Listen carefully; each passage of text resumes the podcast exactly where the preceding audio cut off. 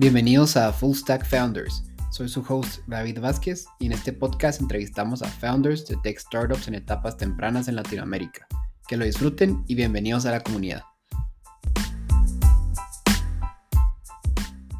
Hola a todos, bienvenidos a este nuevo episodio de Full Stack Founders. Soy su host David Vázquez y hoy tengo conmigo, como siempre, como, cada semana, a una, emprendedora eh, increíble. Eh, um, pues miren, una buena noticia es de que por fin ya me escuchan algo mejor. Eh, ya por fin hice el upgrade a un, micrófono ya más profesional. Ya sí he escuchado todos sus comentarios de que me escuchaba muy mal. Creo que todavía no me escucho como me gustaría. todavía no tengo mi estudio, pero pues ahí, ahí vamos a ir poco a poco. O la idea es ir haciendo los upgrades conforme vamos avanzando. Eh, aquí tengo conmigo a Sofía Castillo. Sofi, ella es co-founder y CEO de CoreCode. CoreCode es una startup guatemalteca que provee experiencias de aprendizaje para desarrollar el talento tecnológico en Latinoamérica.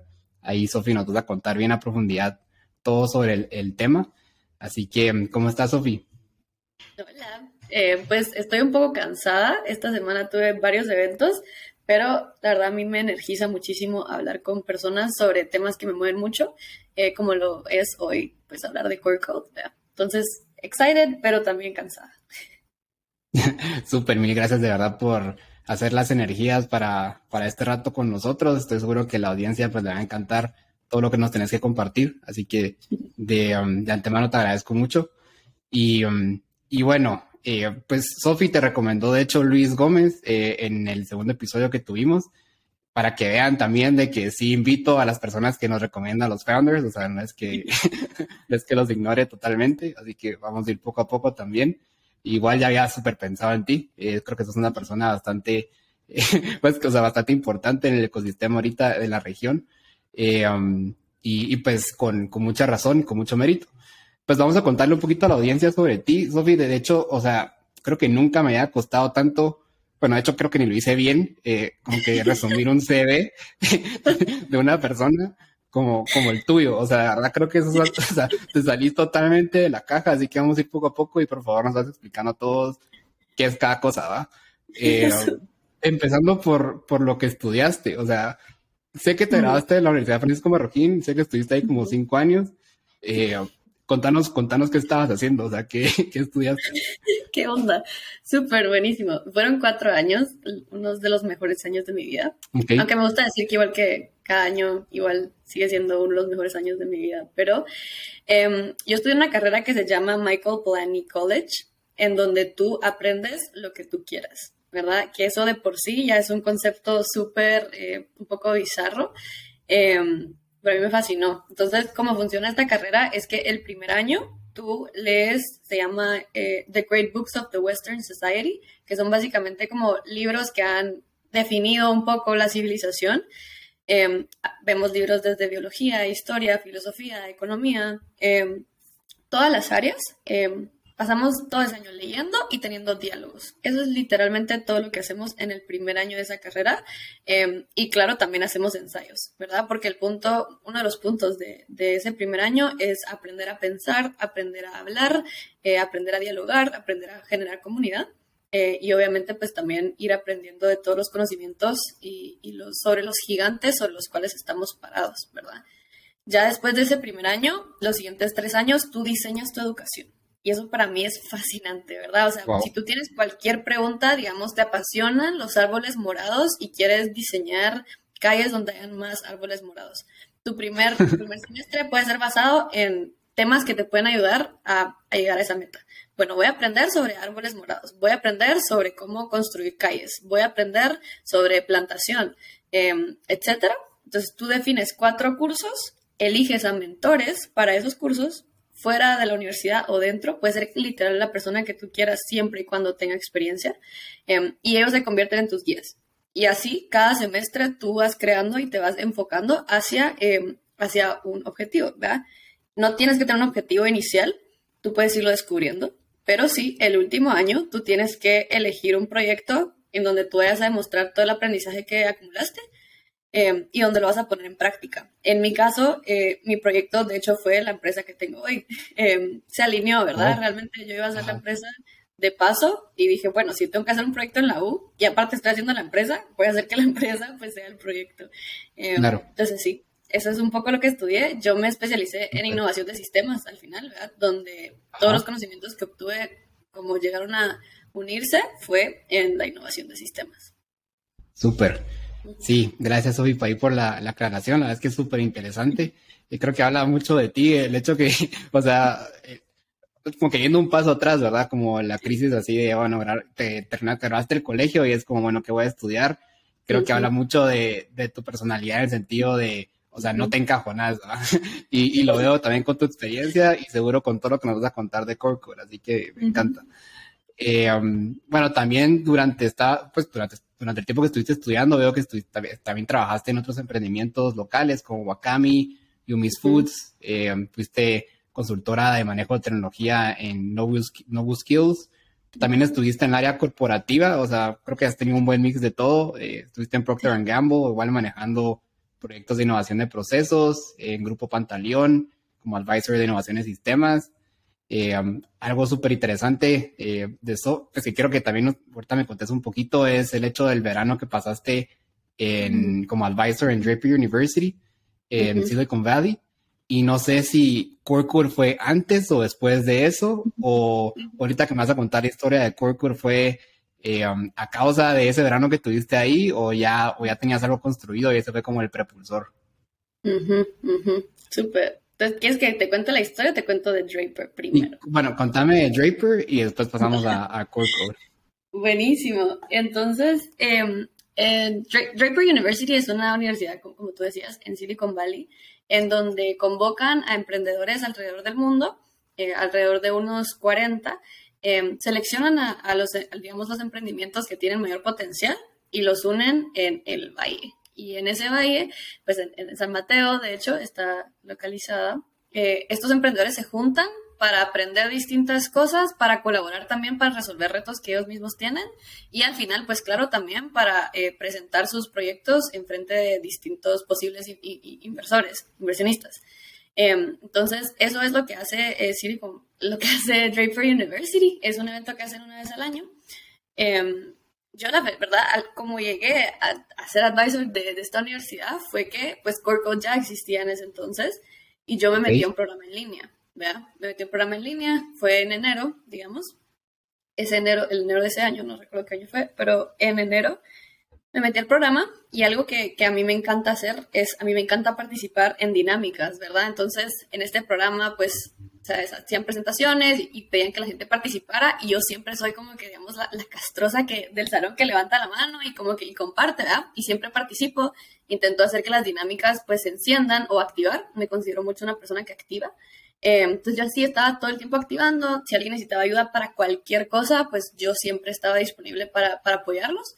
Eh, entonces los de Draper University vieron esa proactividad eh, y empezaron a decir, ah, bueno, como que qué interesante esta persona, me, me, llama la atención, tiene muy buena actitud, como se alinea mucho con el espíritu de Silicon Valley y con el espíritu de Draper University. y casualmente le preguntaron a la CEO de esa universidad, mira, conocemos a esta persona y ella dijo, ah, yo también la conozco, porque eh, la, la, CEO se llama Asra Nadim. Em, ella viene a un evento que sucede todos los años en Guate que se llama Antigua Forum em, y ella participa. Este es un foro donde personas de todo el mundo vienen a co-crear soluciones que están impactando alrededor de todo el mundo. Em, y yo soy facilita era facilitadora, bueno, soy parcialmente porque soy una vez al año de ese evento. Y facilitar significa básicamente que colaboras con el dueño de un proyecto, digamos, el product owner de un proyecto, y ayudas a que todas las personas que asistan al evento puedan ayudar a esa persona. Entonces haces muchas preguntas activadoras, em, haces muchos temas de co-creación, de, ideación y de colaboración. Em, entonces yo estaba ahí presente, pues eh, ahí dándole, y ella la conocí, pues nos caímos bien, y a ella le gustó la forma en la que yo facilitaba esta sesión de co-creación y ella dijo, ella, o sea, es repilas, no solo como que es participativa, pero aparte conoce muy bien el formato de co-creación y creo que eso es muy valioso para, para el ecosistema de Silicon Valley y nosotros no aplicamos nada así en el programa. Invitémosla eh, a que ella nos dé, nos dé un poco de insight de cómo los emprendedores pueden colaborar y co-crear entre ellos Em, y así pues lo, implementamos. Entonces, así fue como, digamos, me seleccionaron para, para ir eh, e ir a apoyar todo el proceso en Draper University. Oh, qué alegre, ¿verdad? Eh, felicidades, eh, que sí es una experiencia súper enriquecedora. Eh, pues también lo menciono por, por los oyentes, los que les llaman la atención, se pueden poner a buscar ahí Draper University. Um, pues si cualquier duda, y pues ahí pueden contactar a, a Sofi, creo yo, no sé, pero supongo que sí. Um, pero bueno, Sofi, va, tal vez entrando un poquito más en el tema de Core Code. ¿Cómo surgió la idea? Tal vez un, un, poco, un paso antes, ¿cuándo nació tu, tu espíritu emprendedor? ¿Cuándo dijiste, ah, sí, fijo, fijo voy a emprender algo? Porque veo que también estuviste en el mundo corporativo, estuviste bastante tiempo en P&G, en Pantaleón. Eh, um, que ¿Cuál fue ese, um, ese tipping point en el que dijiste, ah, no, sí, eh, full voy a, voy a emprender y quiero hacer esto? Sí, em, digamos, yo nunca tuve el sentimiento de emprender un negocio. ¿Verdad? O sea, yo nunca dije, quiero formar una empresa. Como la palabra empresa y negocio no eran, digamos, mis mejores amigas, mis palabras mejores amigas. Em, lo que sí es que antes de ser emprendedora, yo siempre fui una, una soñadora, una imaginadora que quería generar un impacto. Para mí esa palabra era más como generar proyectos, iniciativas, movimientos, ¿verdad? Em, no lo vinculaba a empresa. Y, y, ese sentimiento para mí nació eh, más fuerte que nunca cuando yo estaba trabajando en un call center, que eso tal vez no lo pongo en LinkedIn, pero para mí fue clave en mi carrera, en mi carrera y en mi crecimiento. Me fascinó trabajar en un call center. Trabajé ahí desde que tenía 16, em, de los 16 a los 18. Em, y pues yo estando ahí, yo tenía mucha necesidad. Yo pensaba, ¿cómo puedo generar yo más ingresos para seguir apoyándome a mí, para seguir apoyando a mi familia? Eh, y, veía a todos a mi alrededor y todos sentíamos lo mismo. Éramos, muchos éramos jóvenes, otros eran, digamos, personas que se habían, habían migrado a Estados Unidos, pero habían tenido que volver. Y todos, yo nos veía, aunque estuviéramos trabajando, teníamos en el corazón y en la mente esto de, de cómo, cómo puedo generar más ingresos, ¿verdad? Y estoy aquí porque quiero generar más ingresos y pues tengo una habilidad que me permite eh, generar ingresos hoy, que es el inglés. Entonces yo empecé a admirar a los call centers por dar esas oportunidades, eh, porque solo sabiendo inglés tú podías generar ingresos y trabajar. Em, entonces yo estaba ahí y yo decía, qué, qué poderoso esto de que, de que el aprendizaje o aprender habilidades clave te pueden dar muchas oportunidades, ¿verdad? Entonces empecé a pensar en, ese tema y solo planté la semilla, digamos. Em, y algo para mí que es muy importante y, y me encanta decirlo, es que yo nunca descarto una semilla, yo nunca descarto una idea, yo nunca descarto una pregunta. Em, si ven en mi cuarto, yo tengo como una pila de, de, cuadernos, o si ven en mis Google Docs, tengo muchísimos Google Docs, o en mi celular, muchísimos notes, porque yo le, le doy, o sea, si en mi corazón nace una idea, o en mi mente nace una idea, es porque algo significa y algo puede llegar a significar. Entonces, esa fue una de las semillas que nació en mi cerebro en ese momento entonces, como la semilla la, la tomé como mía, yo empezaba a ver oportunidades en todos lados, ¿verdad? ¿Cuál es la siguiente, cuál es la siguiente industria que va a crecer y dar muchísimas oportunidades? Eh, ¿Y cuál es la siguiente habilidad que tenemos que aprender para poder tener acceso a estas oportunidades? ¿verdad? Porque como jóvenes es importante a veces saber, no a veces, es importante tener visibilidad de qué oportunidades están a nuestro alrededor, ¿verdad? Yo, gracias a Dios, tuve la suerte de que en necesidad alguien mencionó que existían los call centers. Pero hay muchas veces eh, a nosotros los jóvenes que nos sentimos en necesidad y no vemos oportunidades, no están enfrente de nuestro rostro, no hay ninguna persona que nos diga aquí está la oportunidad, aquí está la industria y a veces eso nos lleva a ir a, oportunidades laborales que quizás no nos benefician a nosotros, a nuestras comunidades eh, y puede terminar pues muy mal. Entonces yo decía, yo no quiero que ningún joven tenga que optar por algo que no lo hace crecer y por dinero rápido, sino que quiero realmente visibilizar que hay oportunidades y que podemos aprender para llegar a esas oportunidades. Entonces fue en el call center donde solo nació la idea, pero yo solo la acepté, fui generando la pregunta y como cuatro años después es que viene la empresa. Pues. Súper. No, buenísimo. Creo que, creo que es lo más importante, pues, como ese propósito y ese, me gusta la, que introduciste la palabra impacto, Mm. Y, y, sí, o sea, como, como tú decís, o sea, no solo es el poner un business que tenga estos ingresos, tus utilidades y ya, sino el, el trasfondo detrás. Yo sé que suena muy cliché, la misión, la visión, pero, o sea, como que como, como founder, eh, y lo veo en ti, y creo que es algo clave, creo que te debería, como que es, clave que esté ese drive y ese mm, como, como, que gran pasión y propósito eh, que trasciende eh, pues el, el, el, el PNO que estás analizando, pues el, el, modelo financiero que trasciende todo eso, pues, o sea, que es tu razón de ser y que eso no se apaga, pues que puede que hoy sea Core y puede que después ven algo después, ¿verdad? Pero, pero sí creo que ese, ese fuego es súper importante. Sí, em, sí, y ahora... tal vez complementaría, y antes de pasar al siguiente tema, complementaría que muchas veces pensamos que impacto significa esto. En, casualmente mi empresa tiene que ver con educación y empleabilidad, em, pero para un, emprendedor no siempre suena al impacto común, ¿verdad? Para a veces puedes tener una idea de negocio súper cool, de maletas que sean súper rápidas, ¿verdad? Y eso tal vez no suena impactante, pero al final, al final estás optimizando un proceso que al final genera tiempo para las personas y hace que podamos enfocarnos en otras cosas, ¿verdad? Entonces, para mí, la palabra, como tú mencionas, impacto, es súper importante. Eh, y también es importante recordar que impacto significa muchísimas cosas. Eh, eso es lo que nosotros igual nos damos esa pregunta, ¿verdad? Como que qué impacto eh, puede tener mi negocio, que al final, en mi mente, si tu negocio no tiene ningún impacto, pues no puede existir, porque a nadie le, a nadie le genera un impacto. Nadie le genera valor. Por tanto, nadie, nadie, quiere, nadie quiere comprar tu producto. Em, entonces es súper clave, ¿verdad? ¿Qué, ¿Qué, impacta tu vida? ¿Qué impacta tu negocio? Súper, súper, súper. Va, y ahora, Sofi, contanos de Core Code. ¿Cuándo, ¿Cuándo dijiste, cuándo plasmaste este drive que tenías de proveer mejores oportunidades eh, de crecimiento profesionales y todo a nuestra, a nuestra región? ¿Cuándo hiciste esa conversión a decir, bueno, ese es el business plan que va a llevarme a lograr este objetivo? ¿Y con quién lo hiciste también? Porque entiendo que tenés un co-founder. ¿Cómo lo conociste y cómo surgió ahí la, la conversación? Súper. Entonces, para mí, la forma en la que surge la idea específica de Core Code es mucho un efecto mariposa, ¿verdad? Muchas situaciones muy random eh, que al final solo se fueron conectando eh, viendo hacia atrás. Entonces, yo soy poeta también, soy artista, y fui a un evento de, de poesía y nada, y dije un poema con todo mi corazón, con toda mi alma, y un chico se me acerca y me dice, Men, mira, me encanta tu visión que tienes del mundo, quiero invitarte a una cena con otros amigos que tienen una visión de, de mejora del país eh, como tú. Y yo, ah, buenísimo. Y o sea, yo soy una persona que dice mucho que sí, ¿verdad? A las nuevas experiencias, a las nuevas personas. Y entonces dije, sí, vamos. Eh, y llegamos a la cena y uno de los miembros de la cena era computer scientist.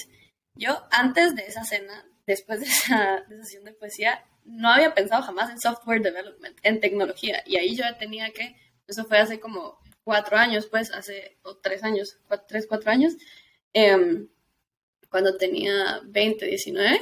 Eh, y él hablaba de, software development y yo, ¿qué? Como que eso existe. Em, y él sí, em, todo lo que tú usas, ¿verdad?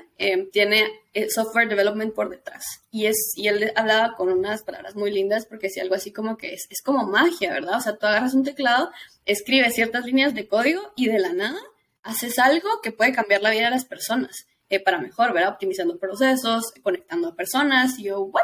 O sea, eso está súper cool, o sea, contame más empecé a engastar con todo lo, de tecnología y todo lo software development.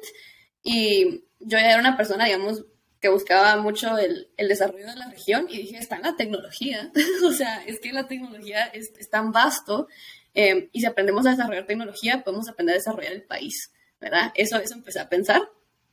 Eh, y así él me fue presentando a más computer scientists, software developers, Em, y yo me puse a, aprender, me puse a leer em, sobre, sobre la historia de la era digital, me enamoré de los personajes, me enamoré de Ada Lovelace, me enamoré de Steve Jobs, lo amo, em, y me enamoré de, hasta me enamoré de Bill Gates, aunque me dé miedo, como de cierta manera me enamoré de Bill Gates también. ¿Por qué, te da miedo? Bill Gates, porque siento, o sea, es muy shady todo lo que hace y todo lo que pasa y como todos los círculos en los que está. Eh, una vez leí como que a él una de las cosas que le encantaba era leer el libro de Napoleón Bonaparte, la biografía. Em, y yo como, hmm, shady, después ves como que todo o sea, suena inspiracional.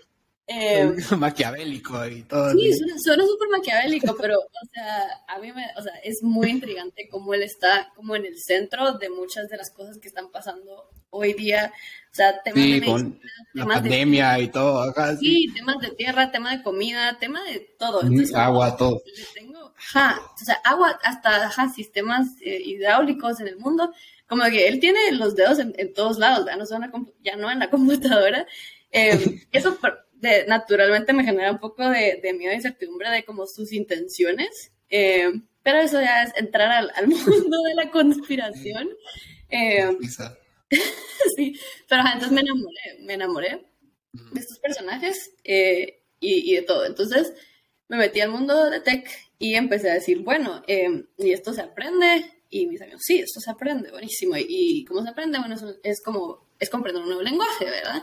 tienes que aprender a hablarlo para que pues, te puedan entender, y en este caso la computadora.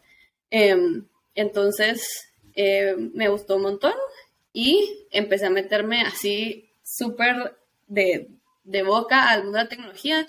Un amigo me dijo, mira, van a, hacer un hackathon eh, para que propongamos soluciones para...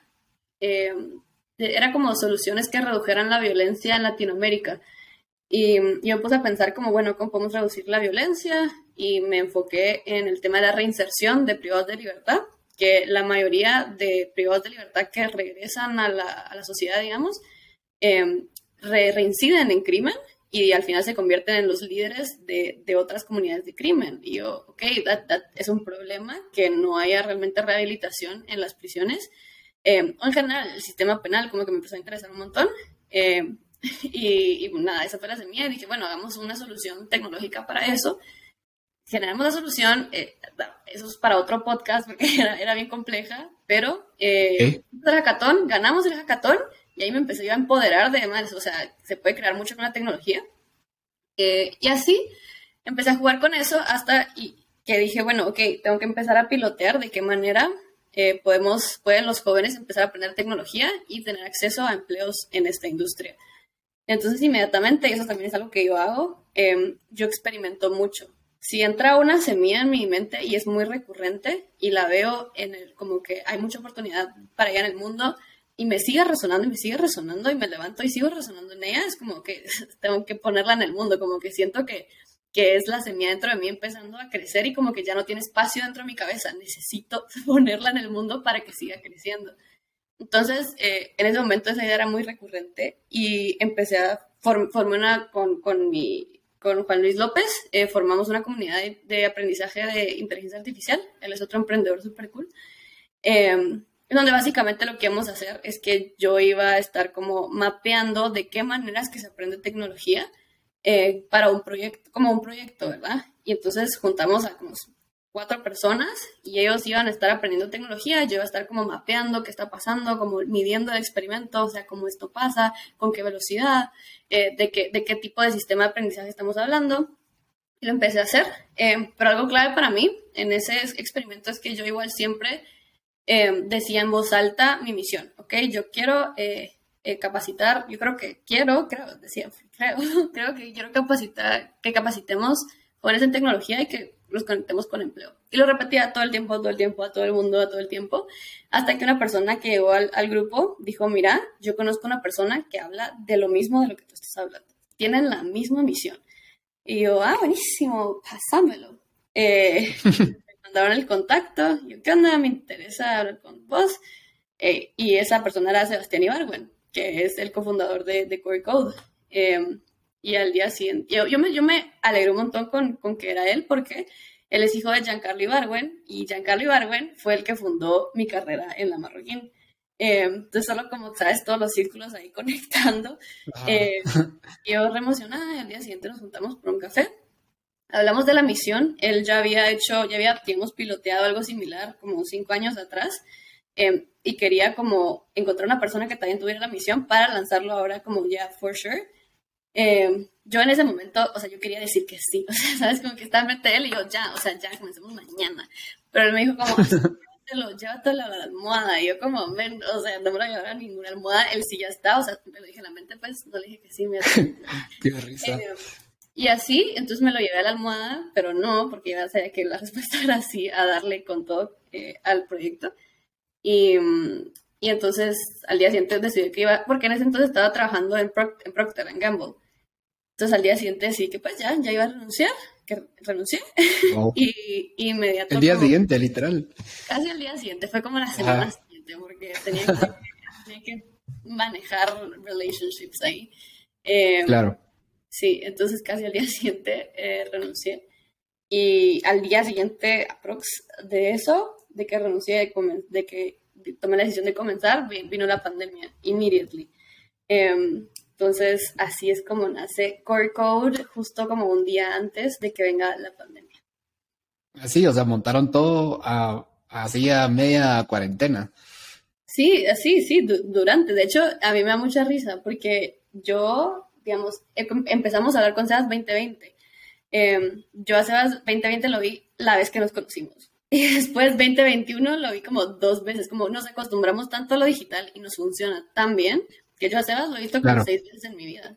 o sea, no, hombre. Sí. wow.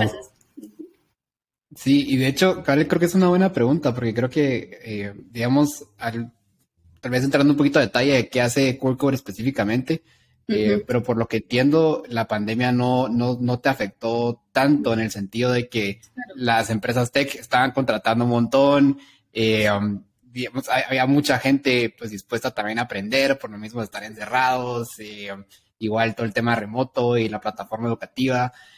Pues si querías contarnos si, si, si la pandemia de hecho te ayudó a impulsar esto o pues más que te perjudicó, ¿verdad? Sí, yo creo que definitivamente ayudó a, a, que todo pasara, porque como tú dices, todas las empresas empezaron a acelerar su digitalización ¿verdad? Ya no se podían ver en persona. Bueno, no tenemos ningún sistema levantado dentro de la empresa para que esto funcione o cosas así. Entonces empezaron a, salir muchísimos más proyectos digitales. Em, y al mismo tiempo, como tú mencionas, o sea, sí, o sea, valido lo que tú dices, mucha gente ya tenía más tiempo libre, digamos, em, para aprender lo que quisieran o probar cosas nuevas. Em, entonces, de ese lado nos ayudó, ¿verdad? En términos de mercado e industria, pero también nos ayudó que costos bajaron inmediatamente, como ¿En qué, en qué sentido? Em, yo, yo no venía de un background de innovación, ni de, perdón, de startups ni de empresa, em, sí de innovación, pero no de startups ni empresa. Entonces yo no tenía el mindset de como low cost, de no necesitas una oficina. Para mí era como, bueno, inmediatamente si va a comenzar una empresa, necesito una oficina, necesitamos como que papeleo. escritorios. escritorios y como que setups. Eh, y, en ese momento solo inmediatamente fue como, solo necesitas tu computadora. Y yo, ¿ah, qué? Entonces en mi mente como redujo un montón como todo lo que teníamos que tener que hacer al inicio. Em, porque posiblemente tal vez si hubiéramos considerado rentar una oficina desde el inicio para vernos y trabajar juntos, pero no, no hubo necesidad porque igual no nos podíamos juntar. Em, entonces todo se aceleró en ese sentido, ¿verdad? Ya no estamos pensando en cómo construir una empresa, como la parte física y toda esa vaina, eh, sino que era inmediatamente, ok, ¿qué podemos lanzar? Eh, ya, ¿qué podemos lanzar en línea y cómo podemos llegar a la gente? Que eso también, ¿verdad?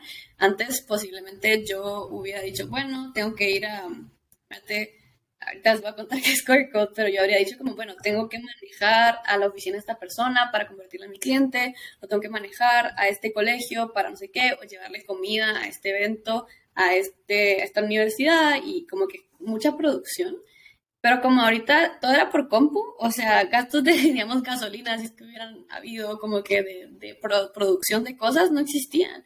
Em, entonces, eso también ayudó y aceleró. Que también, o sea, no solo era costo de dinero, sino de tiempo, ¿verdad? Tal vez ibas a invertir, yo que vivía lejos de la, de la, de, la digamos, de donde están todas las oficinas, iba a invertir dos horas de mi día en manejar y ahora lo podía invertir dos horas de mi día en implementar. Entonces, fue, en ese sentido, no, nos ayudó mucho. Súper buenísimo. Sí, va. Y Sofi, contanos ya detalle, eh, um, en breve, pues, ¿qué, ¿qué, es Corecore? O sea, ¿es una plataforma digital educativa? ¿Es una empresa de servicios? ¿Cuál es el modelo de negocio? Eh, um, y básicamente contanos en, qué consiste. Súper. Entonces, eh, Corecode es una aceleradora de talento tecnológico centroamericano. Lo que hacemos principalmente es que capacitamos a cualquier persona en Centroamérica que quiera aprender a programar eh, los entrenamos en software developer, en software development, eh, y una vez concluyen sus capacitaciones, los conectamos con empleos, ¿verdad? Eh, como hablaba desde el inicio, mi, misión principal era el tema de cómo, cómo podemos capacitar personas en habilidades que aceleren la empleabilidad.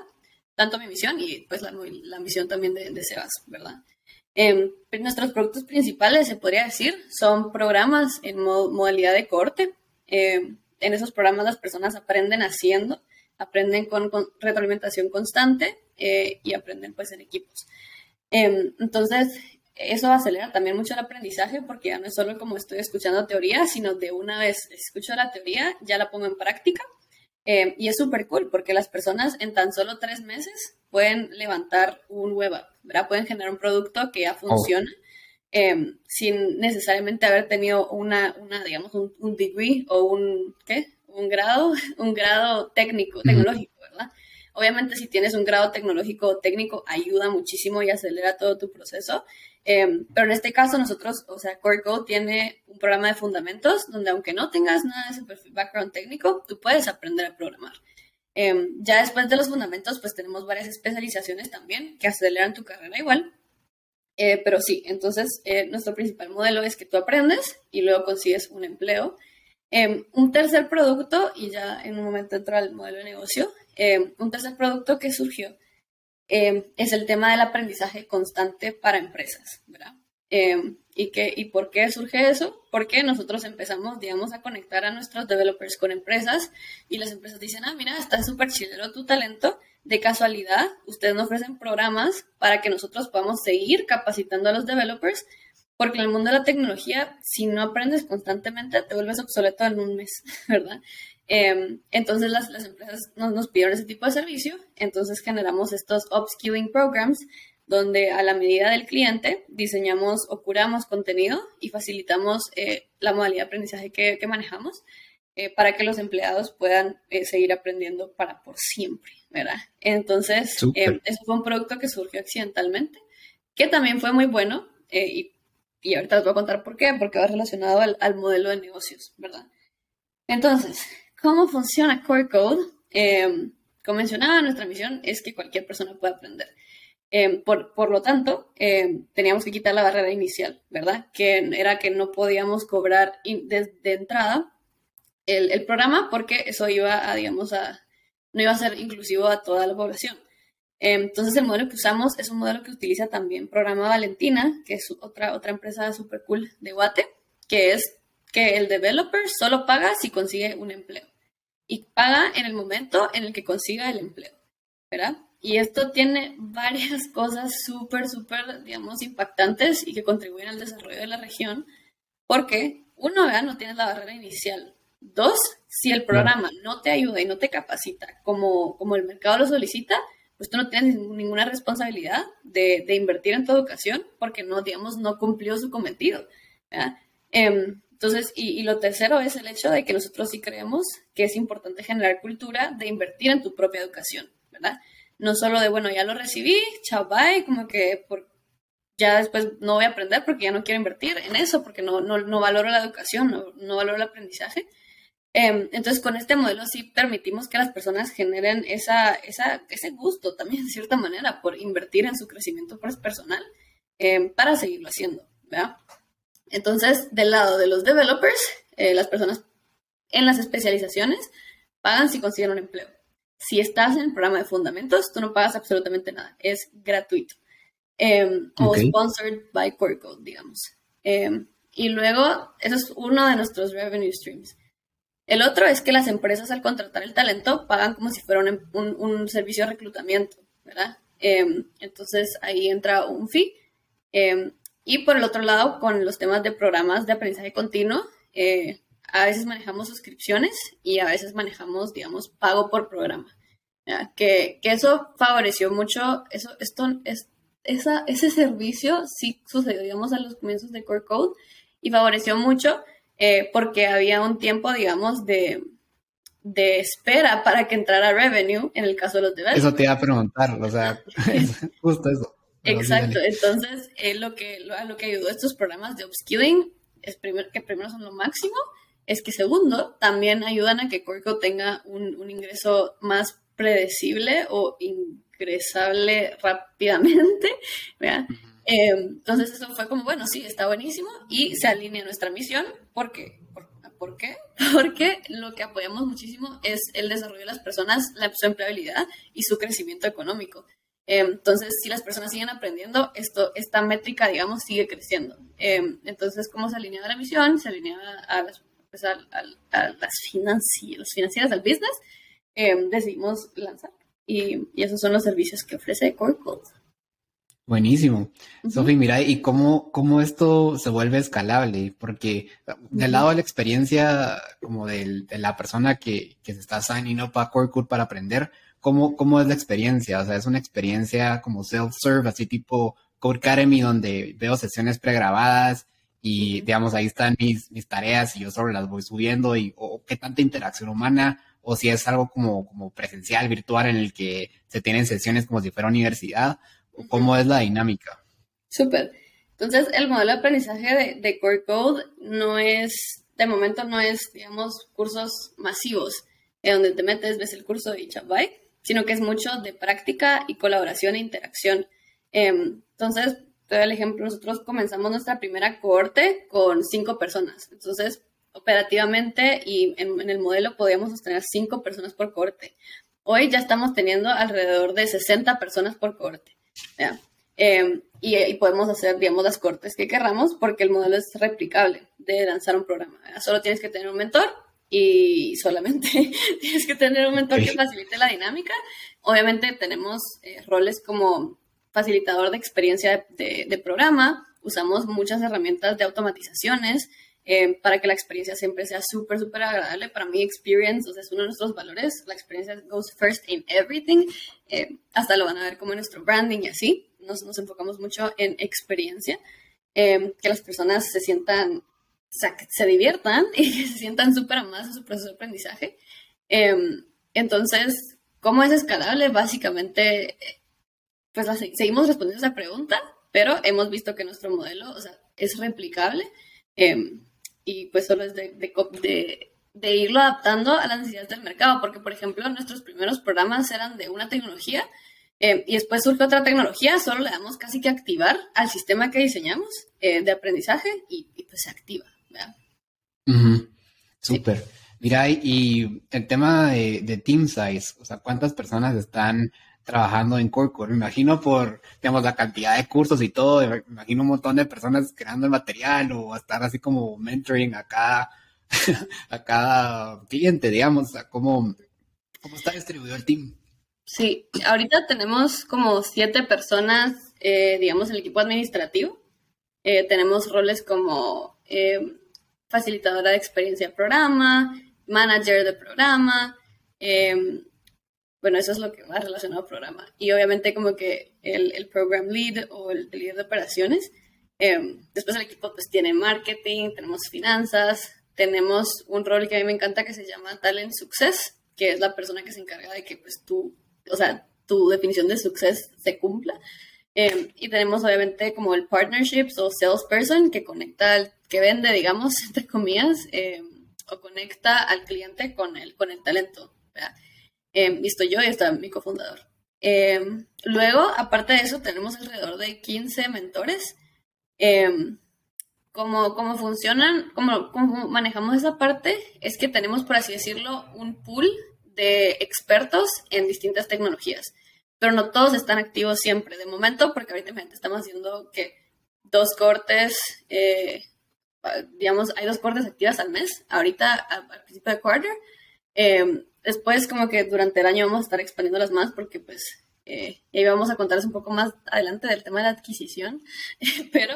Em, Ahí lo tengo apuntadísimo. pero, eh, pero ajá, entonces como imagínate, si el, si el bootcamp que se va a abrir ahorita, porque el mercado lo está solicitando, es el de Full Stack JavaScript React y Node, pues van a haber activos cuatro mentores, o sea, por programa, digamos, por programa, por módulo, está activo como un mentor y un mentor que, como un, como un, digamos, assistant, como un teaching assistant, Em, entonces uno maneja las sesiones y otro va acompañando los proyectos, ¿verdad? No son tantos, o sea, y eso es lo sorprendente porque también usamos em, muchas herramientas, ¿verdad? Eh, que te ayudan a como que el manejo de código, el manejo de entregables, el manejo de reuniones, el manejo de comunicación se facilite, ¿verdad? Entonces, em, por lo mismo no es como que tenga que haber cinco mentores por una corte de 100 al mismo tiempo. Puede haber uno activo. Pero lo clave para nosotros ha sido tener ese, ese pool de, de expertos para irlos como activando. O sea, yo lo veo así como que activas, como que suena como on demand, ¿verdad? Entonces te llega la solicitud, como en la compu, pones la solicitud de que crees este programa, se activa el programa, se activa el mentor y pues sucede, ¿verdad? Ajá. Súper. ¿Y, el mentor qué gana en, este modelo? El mentor que gana, ¿en qué sentido? O sea, como que el, mentor se le paga por, eh, por como que por sesión, cuando consigue eh, empleo, digamos, su, eh, su, alumno, o, segundos o lo hace como que pro bono. Los segundos es interesante, pero no, sí, sí reciben remuneración por horas que invertidas o por proyecto. Ajá, sí. Ya. Súper, súper. Va, yo creo que quedó clarísimo, Sofi. Mira, y regresando a lo que mencionábamos al principio del tema de impacto, mm. eh, pues yo veo que está súper alineado con, con tu, tu, visión original. ¿Cómo lo has palpado a lo largo de, este tiempo que has estado en Corcor? O sea, si tal vez nos podrías compartir alguna experiencia de alguien que dijiste madre, o sea, o no sé si es algo que ves todos los días, como que ahora sí ves ese impacto que estás haciendo en la, en la gente. Mm. Sí. Eh, sí, es la razón por la que me levanto todos los días, a pesar de que la, sea, sea muy retador. Que me voy a dar un par de ejemplos. Em, por ejemplo, está Vicky. Vicky es una chica que es madre soltera, tiene dos hijas y aparte tiene que mantener a su, a su papá. De un día al otro, el, el banco donde trabajaba hace recorte de personal. Y un día para otro, Vicky no tiene trabajo y no tiene cómo sostener a su familia Em, Vicky sí tiene un background tecnológico, pero Vicky empieza a aplicar a varias empresas y todas le dicen como que no tener los conocimientos actualizados de la tecnología que manejas, como no, no estás ahorita capacitada para, para este tipo de puestos. Vicky entonces entra a internet, eh, le aparece un programa de Core Code, em, de QA Testing, un programa de dos meses. Vicky ingresa, se compromete a su propio crecimiento personal, a aprender lo más rápido posible y al final del programa, eh, Vicky conecta con un empleo en otro banco, ganando muchísimo más de lo que solía ganar en tan solo dos meses. Em, ese es uno de los casos que a mí, digamos, me, me eriza la piel, ¿verdad? En que en, me encanta el mundo, un mundo en el que vivimos, donde te puedes actualizar y generar habilidades de mercado en dos meses y puedes entrar a un nuevo empleo ahora actualizada eh, en donde puedes no solo mantener a tu familia, sino seguir creciendo eh, y seguir superando las metas que tenías antes, ¿verdad? Eh, ese es uno de los casos que a mí, que a mí me gusta mucho. otro de los casos que también rompe paradigmas es, por ejemplo, el de Kenneth. Kenneth fue como nuestro estudiante, no, no, usamos la palabra estudiante, I'm sorry, pero nuestro developer, ahorita te explico. Ah. Pero, no, te explico de una y te cuento lo de Kenneth. A mí no me gusta la palabra estudiante en general, y no me gusta que los, no, no, la usamos en Core Code, o intentamos usarla, porque estudiante tiende a tener la connotación de que eso es alguien que no sabe nada y que va a aprender algo, em, sobre todo en educación tradicional. Em, ser estudiante de educación tradicional significa que te vas a sentar en tu pupitre a escuchar lo que está diciendo el maestro y, y así a replicar exactamente lo, lo que hace el maestro. Em, y vas a estar aprendiendo las mismas cosas que aprenden todos y, y eso, ¿verdad? Em, entonces tiene esa connotación y a mí no me gusta esa connotación porque para mí las personas que entran a Core Code son personas full capaces, que lo que están haciendo es actualizando su conocimiento y poniéndolo en práctica, sabiendo que ellos saben, o sea, al momento de empezar a aprender, ellos ya de una pueden empezar a superar al mentor o al guía em, y de una pueden empezar a crear, ¿verdad? No son solo estudiantes mientras aprenden, ya son creadores mientras aprenden. Más si sos un developer, o sea, desde el momento en el que tú pones las manos en el teclado, tú ya sos un developer, tú ya sos un creador, ya no sos solo. Ya estás haciendo magia. Ah, ya estás haciendo magia. Entonces, por eso me gusta más referirme a, a, las personas que están en los programas como developer, de una. O sea, you're not only a student or a learner, you're a developer. Em, entonces, por eso, cierro paréntesis.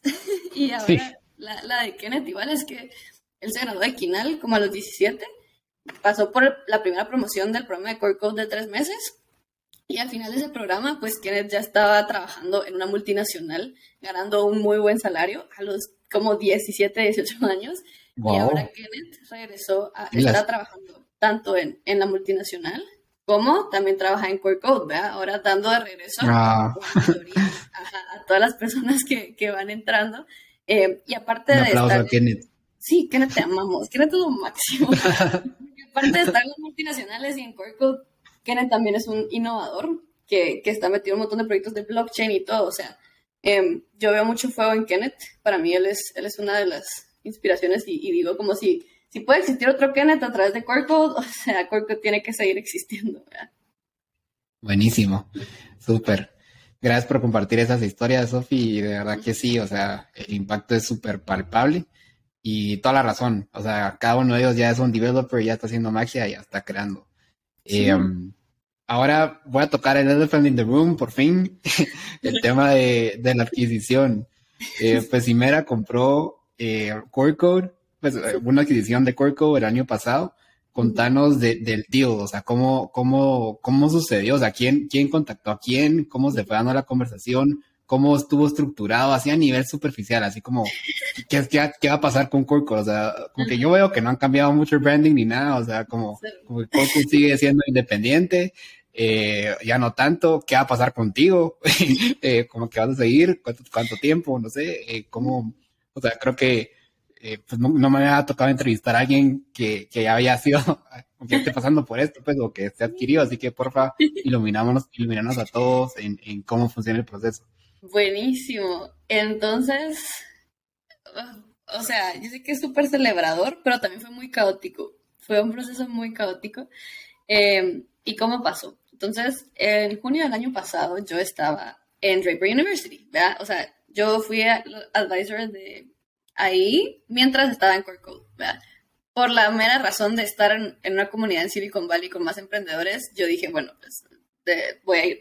Y estando ahí, eh, tenía una mentora que era esta Azra, que era la CEO de Draper, eh, y ella me daba mentorías constantes, o sea, hablábamos, de mi empresa, etc.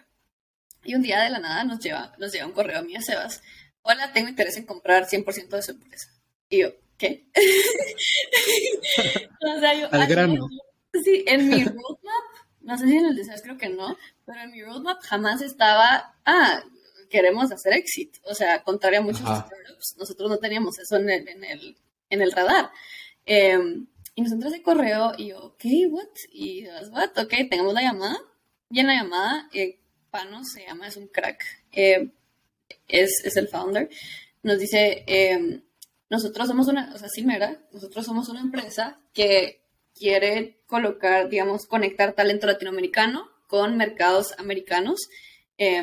¿Por qué? Porque, digamos, tiene todo el sentido, ¿verdad? En términos de horarios, tenemos horarios muy similares a Estados Unidos. En términos de habilidades, somos unos cracks. Y en términos de inglés, pues estamos aprendiendo constantemente. Em, y lo que tiende a pasar es que para muchos puestos, Estados Unidos se va a la India o a países como súper lejanos. Em, ya están acostumbrados a eso, pero ahorita se está empezando a visibilizar que la gente en la TAM somos re cracks. Em, entonces, él está conectando a, a profesionales de cualquier tipo a, a estas industrias.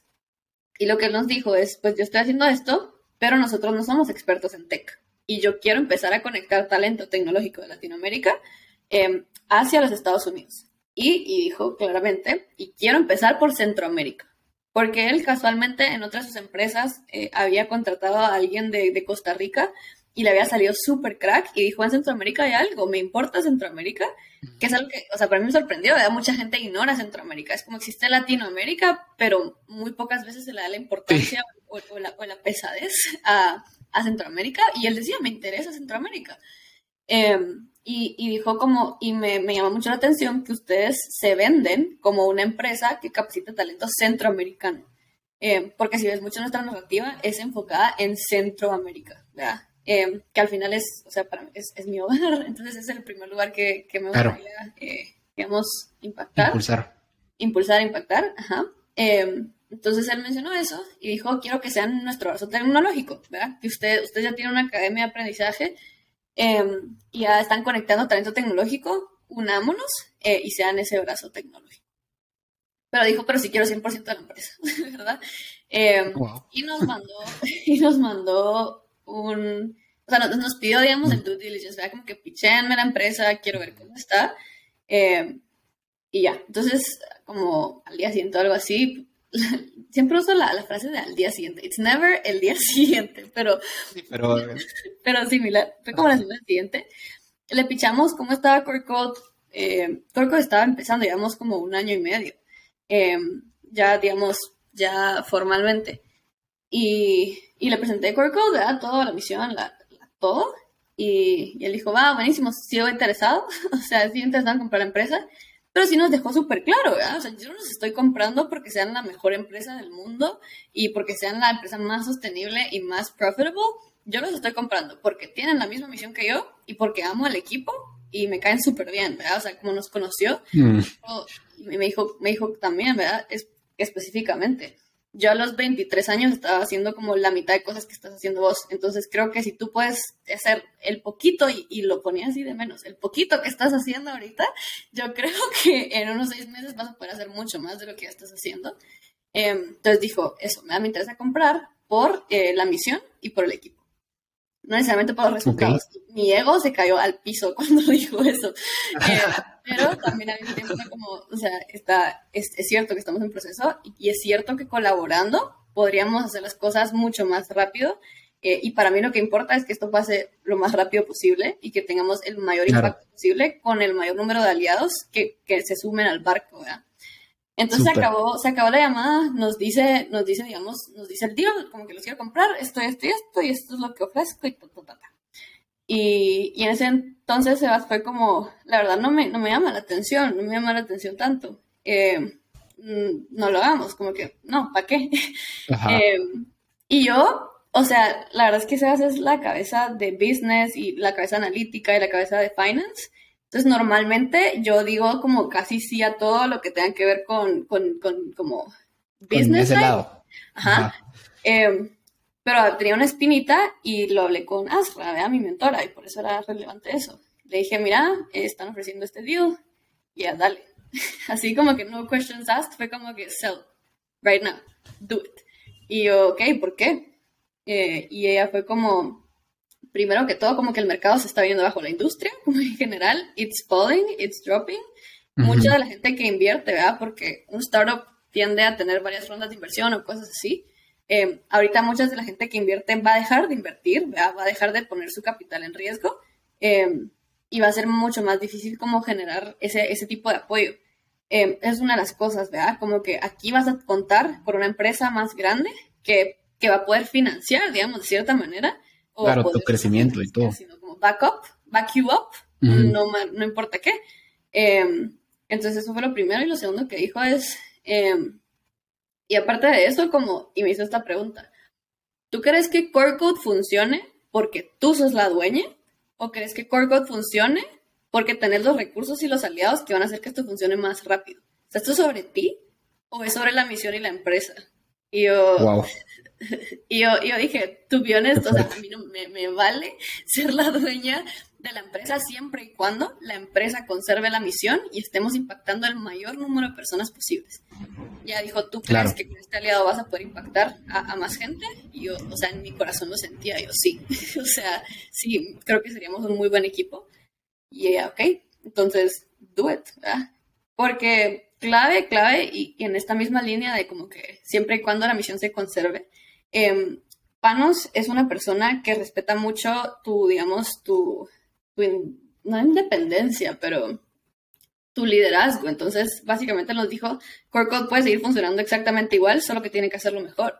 Eh, el, digamos, los líderes de Core Code, o sea, Sebas y yo seguimos siendo los líderes, de hecho seguimos con los mismos puestos, eh, todavía nos llamamos como CEO y él como CFO y CTO y co-founder. Em, porque seguimos existiendo como si nada hubiera pasado. Él solo nos dijo como que sigan haciendo what you're doing, solo si necesito como que me empiecen a atraer talento para que podamos colocarlo en, mercados americanos. Em, y eso, o sea, era como que te estaban diciendo, voy a colaborar contigo, aparte puedes seguir liderando la misión y aparte como que presentarnos el plan y vemos cómo te apoyamos. O sea, ¿me entendés? O sea, era muy, era muy, muy, muy atractivo. Le dije a Sebas, dije que a mí sí me interesaba. Y pues al final él hizo números y al final encontramos que, hacía sentido para, los dos. Em, y terminamos vendiendo la empresa el año pasado, en noviembre. Muy bien. sí. muy bien. Felicidades. Eh, realmente, pues, o sea, y, más que el, como que el hecho del éxito como tal, eh, pues felicidades por el tener ese, como ese sentido de, desapego, pues, y de decir, o sea, al final lo que quiero es causar ese impacto y pues para allá vamos, ¿verdad? Así que, eh, pues muy admirable y felicidades, Sofi. Eh, um, pues mira, vamos a ir terminando, vamos a ir cerrando el episodio con nuestras últimas cuatro preguntas, eh, las de cierre de siempre. La primera es, ¿qué libro le recomendaste a nuestros oyentes? ¿Algún libro, puede ser business, puede ser no business, pero que te haya ayudado a ti en tu camino? Súper. Em, ¿Cuántos puedo recomendar? O sea, yo, para, los que no me siguen en redes o como que síganme en LinkedIn o en Instagram, porque yo estoy leyendo, o es mi meta, era mi meta, leer al menos cuatro libros al mes. Yo soy un bookworm, entonces por ahí comparto mucho de eso. Pero si les voy a recomendar uno, eh, The Innovators me cambió la vida, me, me redirigió a tech, al mundo de la colaboración, de la creación y de cómo podemos cambiar el mundo con, nuestras ideas a través de la tecnología. Es The Innovators de Walter Isaacson. Em, la otra que me cambió la vida sería el libro de The War of Art de Steven Pressfield. Eh, ese es como sobre todo para darnos cuenta que de cierta manera cuando queremos crear cosas nuevas siempre va a haber algún tipo de resistencia. Em, y es cómo la visualizamos eh, y cómo podemos digamos, identificarla en nuestros días y casi así como batalleros, como guerreros, como guerreros como que put down resistance y, y, viene, y, crear. Em, esos dos creo que son de los más recurrentes que hago, intento leerlos seguido. Y, of course, la biografía de Steve Jobs. Voy a recomendarles tres. De, de Walter Isaacson también. Lean todos los libros de Walter Isaacson. Listo. Pues muy bien, ahí ya tienen tres todos. Esa es la que más he recomendado. Muy bien. Eh, um, ¿dónde, te, ¿Dónde te ves en 10 años? Eh, ¿Crees que vas a seguir con Corcourt? ¿Vas a andar en otra aventura? Eh, ¿Dónde te ves? En 10 años me veo como una persona que está muy conectada con su salud, una persona que está muy conectada mental, espiritual, emocional y físicamente consigo mismo y con los demás. Em, aparte de eso, me veo también haciendo, siendo muy honesta con mi vida, nunca haciendo nada que, no quiero, viviendo una vida de, no sé si puedo decir malas palabras acá, ¿puedo decir malas palabras acá? Dale, solo le ponemos una E ahí. de vivir tu full fuck yes life que es que cada decisión que tomas es porque decís fuck yes, como que I'm gonna take this decision, o sea, even if it is como que voy a desayunar, o sea, voy a hacer un aguacate, un aguacate fuck yes, o voy a emprender este emprendimiento, fuck yes, como que, o voy a leer este libro, fuck yes, ¿verdad? Em, y eso para mí significa viviendo una vida de mucha intencionalidad, em, que es que para mí una vida de intencionalidad solo viene después de, conectar con, con, lo primero. Em, y luego en la parte profesional, yo, yo creo mucho en que tengo superpoderes y tú también y todos tenemos superpoderes. Y hay ciertas misiones que nos requieren, ¿vea? Y es muy importante estar conscientes de en dónde nuestro superpoder puede ser mejor utilizado. Em, entonces, si es en Core Code y en Cimera, para toda la vida, y mi superpoder realmente puede aportar a que podamos desarrollar la, la región centroamericana a través del aprendizaje tecnológico, ahí me vas a ver en 10 años. Em, si en tres años eh, tú, voy descubriendo que tengo otro superpoder que también puede contribuir al mundo y al desarrollo del mundo eh, y de la vida, pues ahí me vas a ver. Entonces, no te diría, digamos, un área específica, pero sí cuando me veas vas a saber que estoy ahí porque mi corazón está ahí y porque estoy diciendo full fuck yes a, esa Perfecto. Gracias, Sofía. Qué buena pues buena respuesta, o sea, es al final, no es tanto lo que estás haciendo específicamente, sino es, eh, pues, quién quiere ser, o sea, quién quiere seguir siendo, pues, dentro de 10 años. Muy buena. De ahí va, a, que ya lo mencionaste, pero igual, eh, ¿a qué founder eh, admiras o estás estudiando? Ay, Luis dijo que a mí. ¿O qué? ¿O por qué ¿Ah, Luis me recomendó? Porque me recuerdo que dijiste que ah, Luis... Ah, no, no. Ah, Luis Gómez. Ah, no, a qué, no, no, es que la otra pregunta, la que viene después de esta es, ¿a qué founder quisieras invitar al programa? Ah, no, ya vas. perdón, repite tu pregunta. a qué founder eh, admiras o estás estudiando? O sea, puede ser cualquiera del mundo, pues, o sea, puede ser o Steve Jobs, puede ser o alguien como más eh, local, no sé. Digamos, mi engase más actual sí es Steve Jobs. Em, sí, hay muchísimos, de hecho, admiro a todos los founders que conozco. O sea, no hay un founder que uno admire. O sea, me parece loquísimo todo lo que hacen. Y amo a todos los, igual amo a todos los del mundo. Pero el que ahorita está recurrente en mi mente es Steve Jobs y, obviamente es Elon Musk.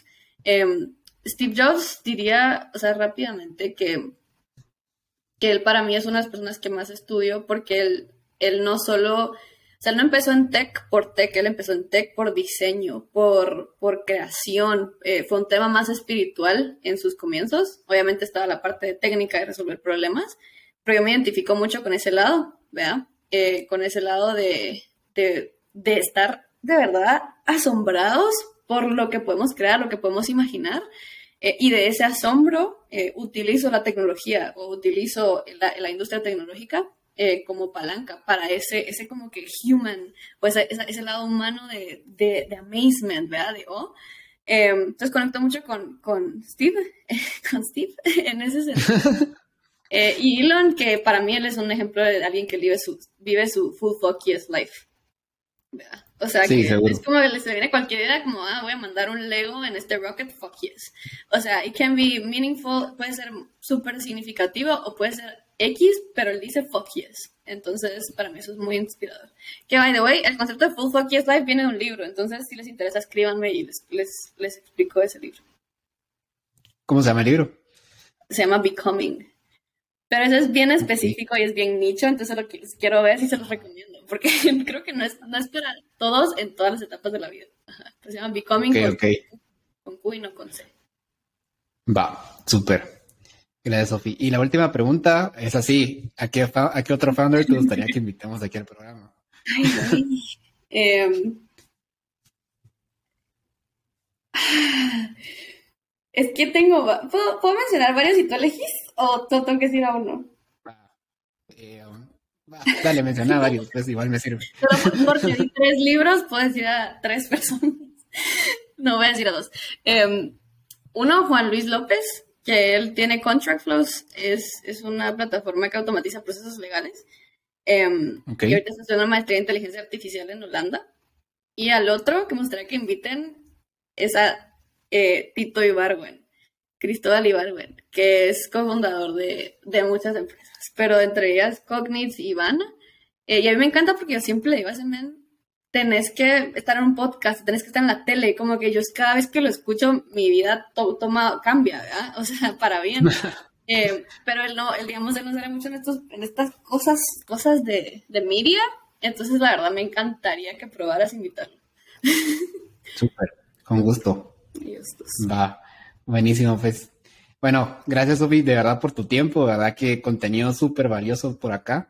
Eh, um, y en verdad, muchísimas gracias. Bueno, nos vemos. Sí, sí, nos vemos. Nos vemos a todos en el siguiente episodio. Ahí no olviden suscribirse. Y pues que tengan tarde, no sé a qué hora están escuchando esto, noche. Eh, um, nos vemos. Adiós.